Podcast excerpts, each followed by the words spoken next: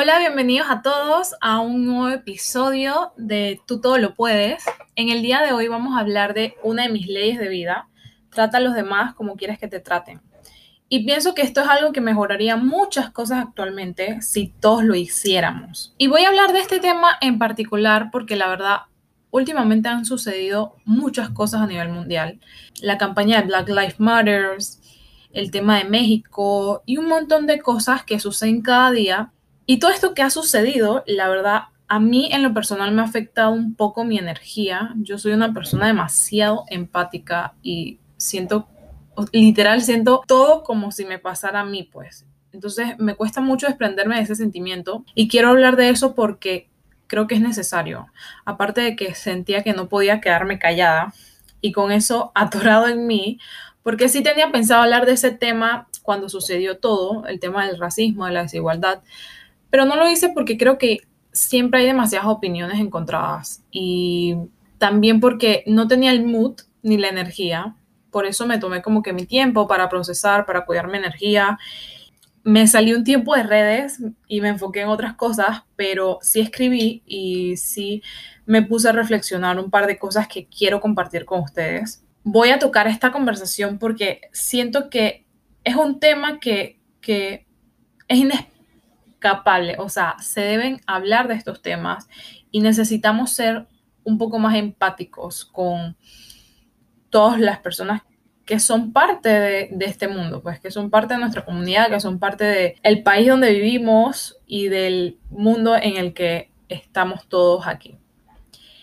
Y bien, como les dije, el tema de hoy es una de mis leyes de vida y algo que nos enseña el libro de la vida en Lucas 6:31, que dice y como queréis que hagan los hombres con vosotros, así también vosotros con ellos. O bien, en la nueva versión, que sería traten a los demás tal y como quieren que ellos los traten a ustedes. Y este versículo para mí es muy poderoso y creo que es algo que si todos lo practicáramos, no habría odio, no habría bullying, no habría desigualdad, maltrato y muchas cosas más que vivimos en la actualidad. Si tratáramos, o sea, si todos tratáramos a los demás como nos gustaría y como nos gusta que nos traten, siento que todo sería mucho mejor, porque ¿a quién le gusta que le digan groserías o que le peguen o que le insulten? O sea, ¿a quién le gusta que los juzguen o que los traten con desigualdad? A nadie. O sea, literal, a nadie le gusta ser juzgado, a nadie le gusta ser odiado o maltratado. Y me gusta mucho este versículo porque cuando pienso en él, pienso que nos hace ser más empáticos con los demás nos hace ponernos en el lugar del otro. Y por otra parte, en tal caso de que alguien nos haga algo malo a nosotros, si nosotros tenemos eso muy dentro de nosotros, si lo tenemos muy como que arraigado a, nuestra, a nuestras virtudes o, o, por decirlo así, a nuestro comportamiento, nos permite entender también a alguien que nos lastimó y podemos entender que esa persona solo da lo que recibe. Entonces nos permite literal romper ese círculo y ser ejemplo entre los demás. Y algo más que, va de la mano con esto es otro versículo que me gusta también muchísimo, que es Mateo 22, 39, ama a tu prójimo como a ti mismo, o Juan 13, 34, que dice que se amen los unos a los otros tal como yo los he amado. Y la verdad es que esto es algo que que se nos hace demasiado difícil de cumplir y digo se nos hace porque incluso a mí como, se me ha hecho demasiado difícil poder, digamos, que amar a mi prójimo como a mí mismo, o sea, incluso a mis enemigos o a las personas que en algún momento tal vez me cayeron mal. Y es difícil, es difícil porque todos tendemos a ser individualistas. Como no lo conozco, no me importa, como no lo conozco o no sé quién es, me da igual.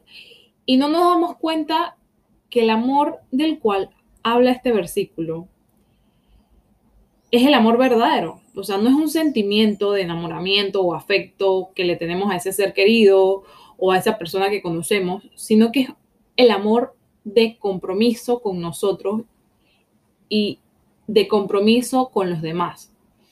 Y algo que leí hace poco es que el amor es la capacidad de vencer la ofensa por gracia.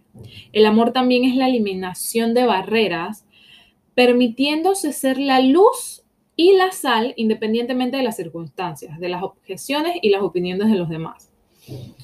Y vuelvo y lo recalco, el amor no es un sentimiento, porque si se basara en nuestros sentimientos, la dificultad de amar a nuestro prójimo y bendecir a quienes nos maldicen, literal confirma que el amor nunca podría ganar, o no existiera el amor. Entonces, por lo tanto, el amor debe ser confrontativo, o sea, debe, o sea, debe ser que nos, que nos haga nosotros provocar que nosotros mismos nos confrontemos ante el prejuicio, ante la maldad, ante el odio y ante todo sentimiento negativo, pues. Y habiendo hablado de esto, yo pienso que la raza, eh, los puntos de vista políticos y religiosos y otras diferencias simplemente son barreras, simplemente son barreras que se han impuesto a través de miles de años para separarnos, para creer que somos diferentes. Y eso obviamente ha hecho que se generen una cantidad de cosas como prejuicio, esclavitud, desigualdad y un montón más. Y eso me hace pensar que debería la visión del mundo o el nivel socioeconómico, el género, el estado de inmigración, la religión o el pigmento de nuestra piel, o sea, ser excluidos de las cosas por estas diferencias. Y la verdad es que absolutamente no. Por eso siempre, por eso pienso que debemos tratar a los demás con amor y como nos gustaría que nos trataran a nosotros porque deberíamos mirar a todos por igual y ser empáticos con los demás. Y al decir mirar a todos por igual, ojo, no quiere decir que seamos iguales, o sea, todos somos diferentes, todos los seres humanos somos únicos y diferentes, nos han hecho a cada uno únicos, pero quiero explicar mejor esto de que somos iguales por ser humanos, humanos, más no somos iguales porque somos seres únicos.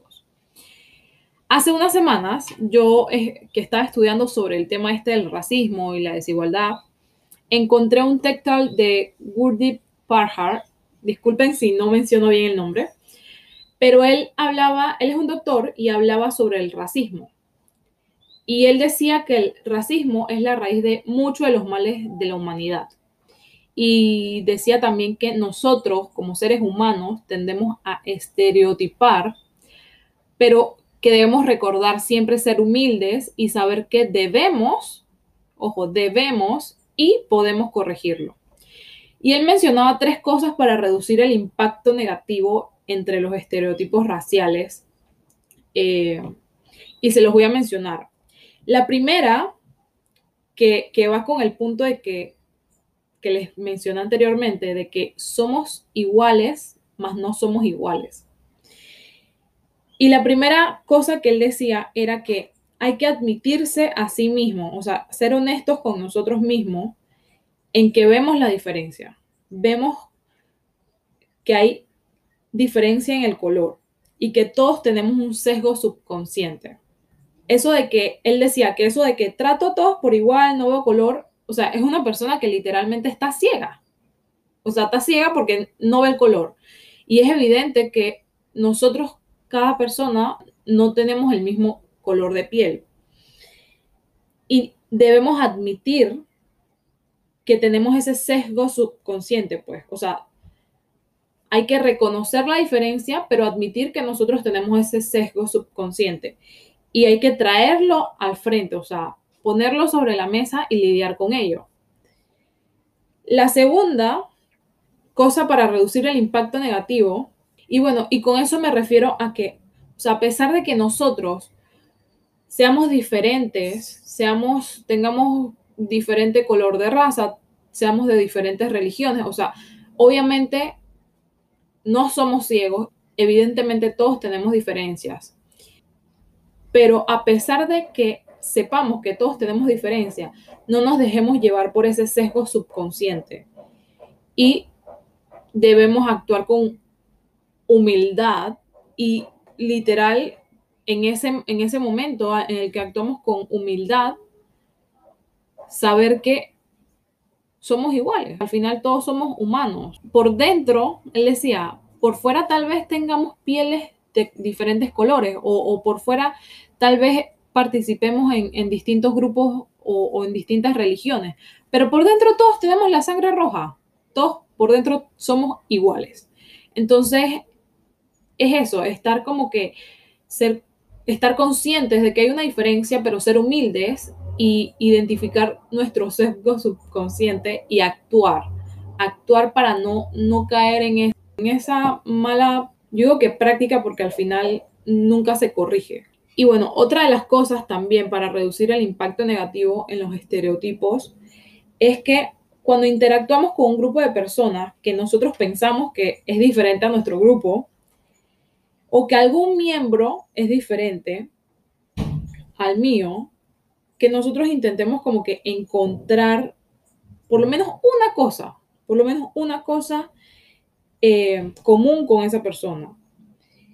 Y que, y, él nos decía como que, o sea, que él garantizaba que cuando nosotros encontramos esas cosas en común con las personas, nuestra diferencia de piel, ropa, eh, música, o sea, al final se vuelve, digamos que insignificante, pues, o sea, todo, todo por fuera es externo y, y es insignificante, pero por dentro somos bastante parecidos, pues somos bastante similares. O sea, como les decía anteriormente, todos tenemos la sangre roja, todos tenemos sentimientos, todos tenemos, digamos, pensamientos o todos a veces nos sentimos bien o mal. O sea, por dentro siempre todos tenemos como que esa humanidad, pues, y al final debemos encontrar como que esas cosas en común por dentro, que a veces, o sea, por fuera en verdad, que no tenga tu mismo color de piel, whatever, que no sea de tu misma religión, whatever.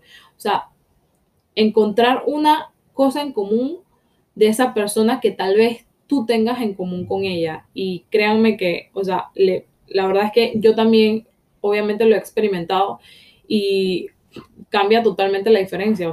Incluso, no necesariamente hablando de tipos raciales y estereotipos, pero es igual cuando conocemos a una persona y de una vez juzgamos como que, ay, mira cómo se viste o ay, no sé qué. Y me da mucha risa porque a veces amistades de años al principio se caían mal. O sea, era como que cuando te conocí me caíste de la patada. O sea, me caíste malísimo, pensaba que eras una ridícula o pensabas que no, pensaba esto y esto y esto y esto de ti.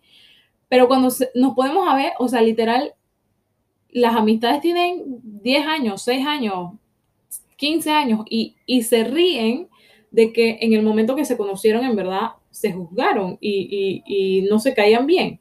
Pero cuando encontraron esas cosas en común, obviamente la historia cambió totalmente. Y bueno, y la última cosa que, que decía el doctor era que cuando interactuamos con alguien en un grupo, que piensas que es étnicamente distinto del suyo, o sea, que lo conozcamos como individuo, pues, que los conozcamos individuo, únicamente, pues. Eh, porque a veces tenemos, tenemos como que a generalizar y a estereotipar ese grupo completo de personas. Pero cuando lo conocemos a las personas como individuo y no como grupo, entonces las cosas también pueden cambiar. Y con esto me refiero a, digamos, que está en una banda, por decirlo así, un ejemplo, que está en una banda y, y, pues, digamos que tú sabes que esa banda hace cosas malas y no sé qué. Y digamos que conocimos a una persona fuera de ese lugar, fuera de esa banda, pero lo conocimos afuera. Y luego cuando lo vemos con ese grupo de personas, entonces ya lo juzgamos, ya, ya lo estereotipamos, ya eh, lo, tachamos, tiene la cruz roja y no es así, o sea, al final no podemos juzgar a una persona, a un individuo, por todo el grupo eh, en el donde él se encuentra, pues porque al final, o sea, no, no somos iguales, nadie es igual y quizás digamos que tal vez yo estoy en ese grupo porque es mi familia, más sin embargo yo no, yo tal vez no hago esas cosas malas, pues. Entonces, siempre tenemos como que conocer a las personas como individuos y no como grupos, porque cuando, cuando vemos un grupo, él decía que, o sea, nosotros somos humanos, de una vez tenemos ese sesgo subconsciente y de una vez tendemos a estereotipar y, y tendemos a generalizar todo, pues como para poder encasillarlo en un lugar o poder tener como que poder como, que conocer las distintas características de, ese grupo, pues. Y la verdad es que debemos reconocer que, que, ese sesgo subconsciente a veces no, la verdad es que no es lo mejor. Entonces, eh, esas son tres como que tres cosas para reducir el impacto negativo que la verdad me gustó muchísimo lo que dijo ese señor. Y bueno, sí, pues entonces la verdad es que no podemos a un grupo étnico de personas sino que debemos conocerlos como individuos. Ninguno de nosotros tiene los mismos pensamientos o los mismos sentimientos y la verdad es que todos por dentro somos un mundo totalmente distinto a la otra persona. Entonces, él nos recomendaba eso, pues como que si vemos a, a un grupo de personas, no juzguemos a un individuo por el grupo de personas con las que se encuentra, sino que tratemos de conocerlo individualmente yo hablando un poco de este tema de racismo o la desigualdad étnica y todo lo demás, la verdad es que les quería contar un poquito mi experiencia porque yo siento que al final todos hemos sufrido por, por algún tipo de desigualdad. En algún punto de nuestra vida nos han juzgado o nos han, nos han tratado de esta forma. Y la verdad es que yo de chiquita, literal, sufrí demasiado bullying yo creo que no es algo que, que sepa es que todo el mundo, pero sí mi círculo cero. Y la verdad, ahorita y toda la vida me han molestado por eso. O sea, es que como que, ah, bueno, Elizabeth, porque, porque era demasiado boba o era demasiado ingenua o, o, saben, era como que muy tímida y como que, jaja, todo el mundo se reía de eso y, les parecía chistoso, pero la verdad es que a mí en lo personal me, o sea, para mí fue un trauma por mucho tiempo y la verdad tuve que ir hasta psicólogos por eso, o sea, yo era una persona demasiado tímida y por ser así, o sea, por ser como que tímida, eh, me, me recuerdo que en kinder me hicieron bullying, o sea, había una, una niña que literal me jalaba el cabello todos los días, o sea, y era una cosa que, que a mí me afectaba emocionalmente, o sea, yo era una niña y yo literal tenía miedo de ir a la escuela. Y a pesar de, digamos, de mi color de piel y de que soy blanca, por decirlo así. Entonces también sufrí ese tipo de, cosas. Em, recuerdo también que, que, me decían como que, ah, esa paliducha. Y era como que, ok, ¿por qué me dicen paliducha? O sea, igual fue como que por, la gente decirme así, de que yo era la blanquita, la paliducha, la no sé qué, y que no tenía color, que era papel, o sea, literal para mí eso fue como que, ok, no me sentía bien con mi tipo de piel, o era como que, ajá, quiero estar todo el día, cuando voy a la playa, quiero estar todo el día en el sol porque necesito color.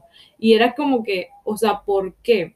O sea, todas esas cosas, seamos del color que seamos o, o del grupo que seamos, al final siempre va a haber como que alguien que nos juzgue por cómo somos. Y la verdad es que está súper mal. Yo la verdad obviamente he superado todas esas cosas y es como que ya no me influye en mí.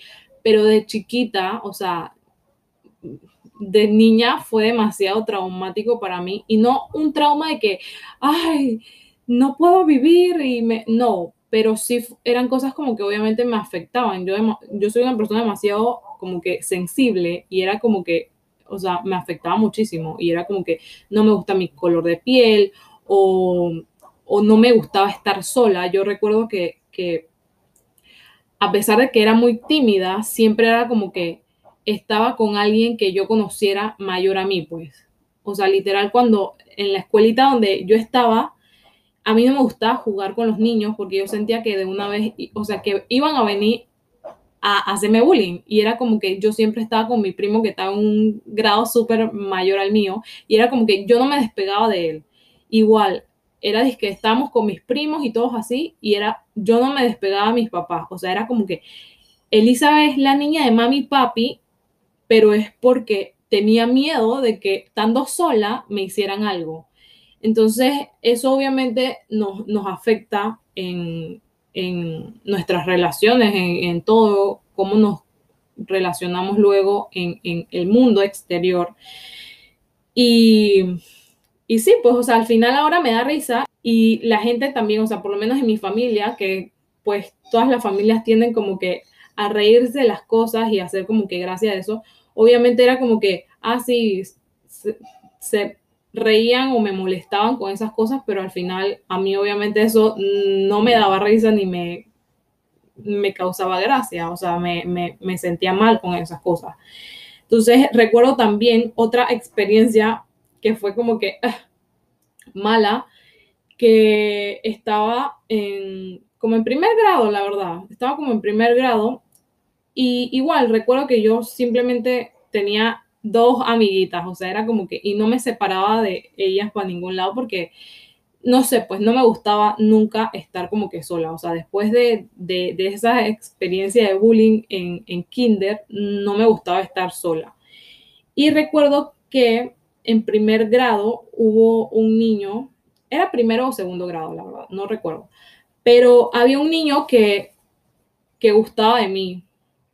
Eh, este, una historia graciosa. Pero bueno, este niño gusta de mí y la verdad es que yo no lo sabía, me, vine a enterar mucho después, pero estábamos como que todos jugando y yo recuerdo que yo no quería estar en el equipo de él, o sea, yo simplemente no quería estar en el equipo de él porque no, o sea, no conocía a los otros niños de ese equipo, o sea, yo simplemente quería estar con mis amigas y no me separaba de mis amigas. Y entonces no sé qué fue lo que pasó, que el niño en verdad como que se, se, se o sea, le dio un ataque de ira. No sé, no hicimos algo que él quería o, no sé qué fue lo que pasó en sí en ese momento. La verdad es que no recuerdo, estaba muy chiquita.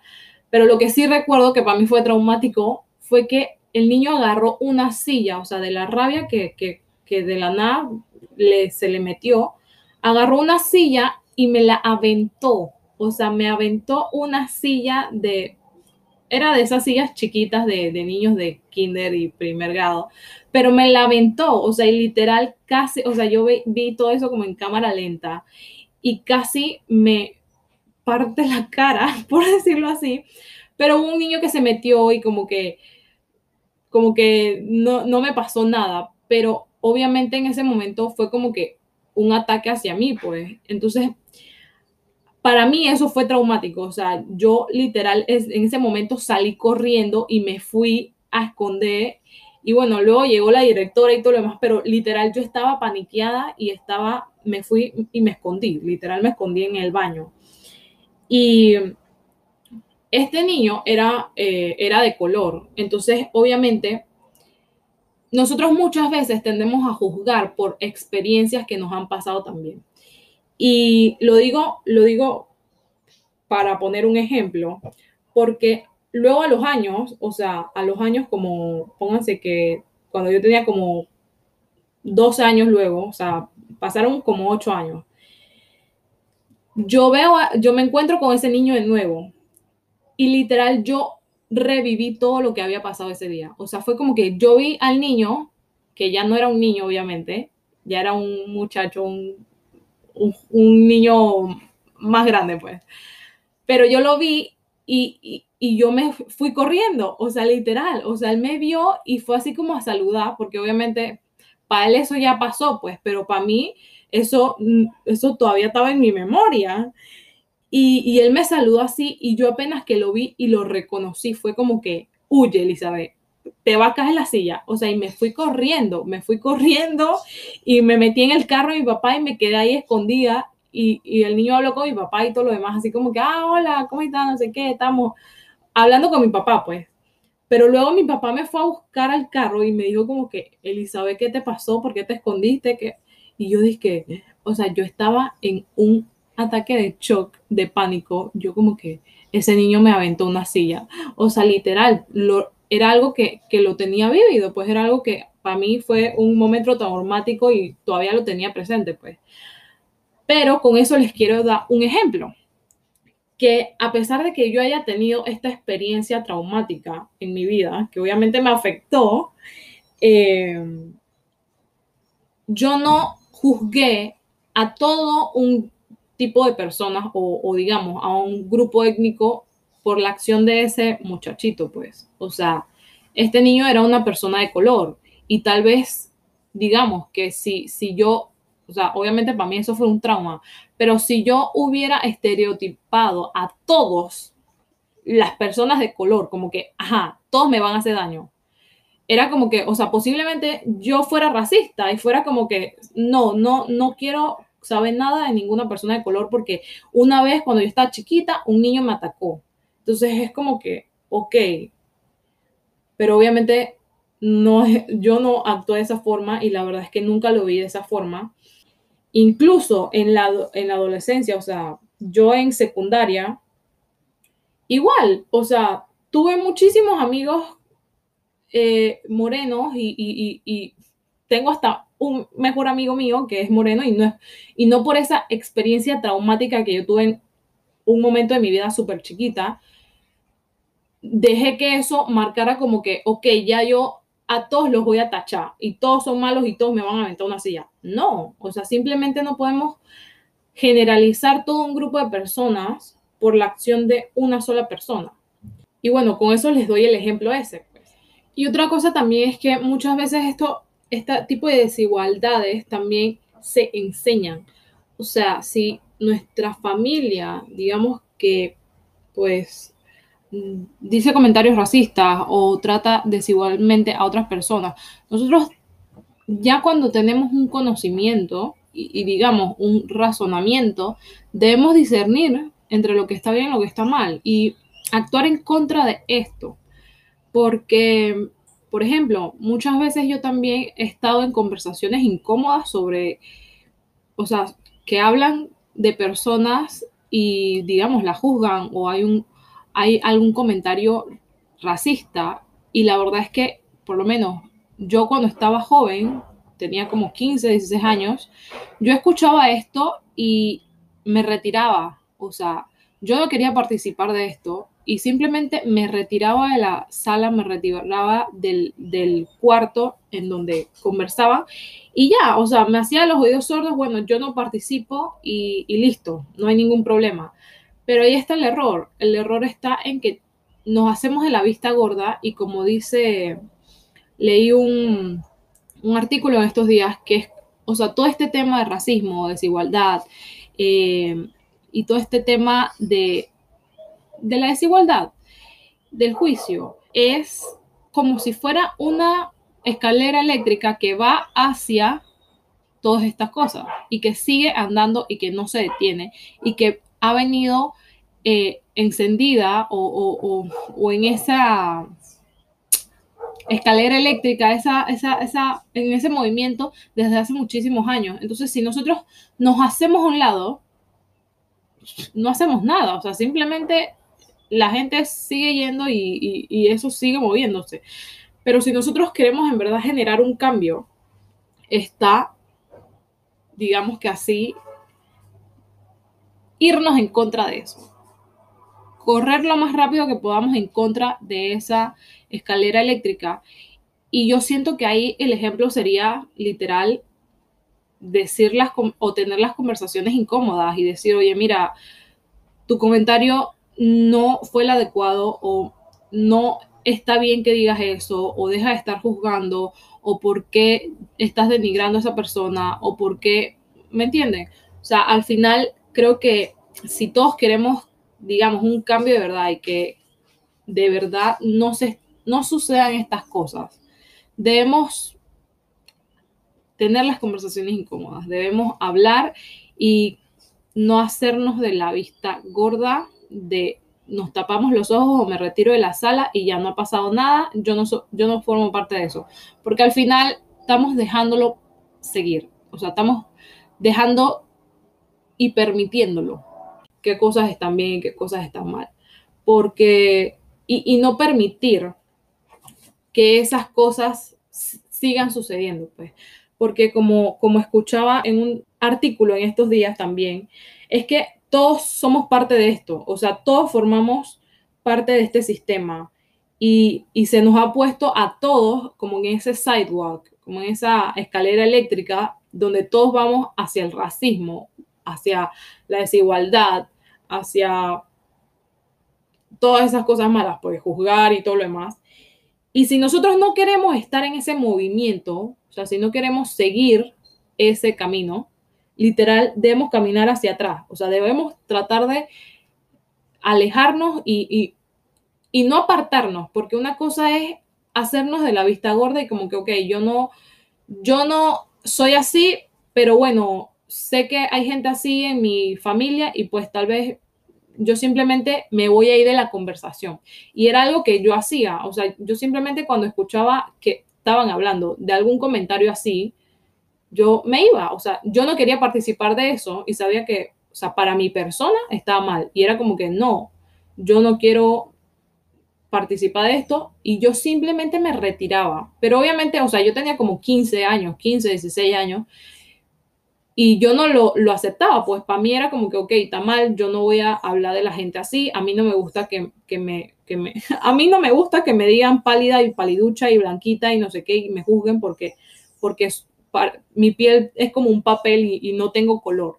Y si a mí no me gusta, porque yo voy a hablar a una persona que, que o sea, que, que es de color, pues, si a mí no me gusta que hablen de mi color, o que me juzguen por mi color, o que se burlen de mi color, entonces, simplemente yo dije, no, yo no voy a hablar de otra persona así, porque a mí no me gusta y, no me gusta que hablen de mí así. Entonces, yo simplemente me iba, yo me salía de la conversación, me, iba de la sala o, o me salía del lugar y no participaba. Pero ahí también hay un problema, porque no estás actuando para que eso se erradique. O sea, no estás actuando en contra de ese sidewalk de esa escalera, eléctrica. Simplemente te estás haciendo a un lado y ya, pues que pasen los demás racistas o que pasen los demás eh, juzgones o que pasen los demás que permiten la desigualdad.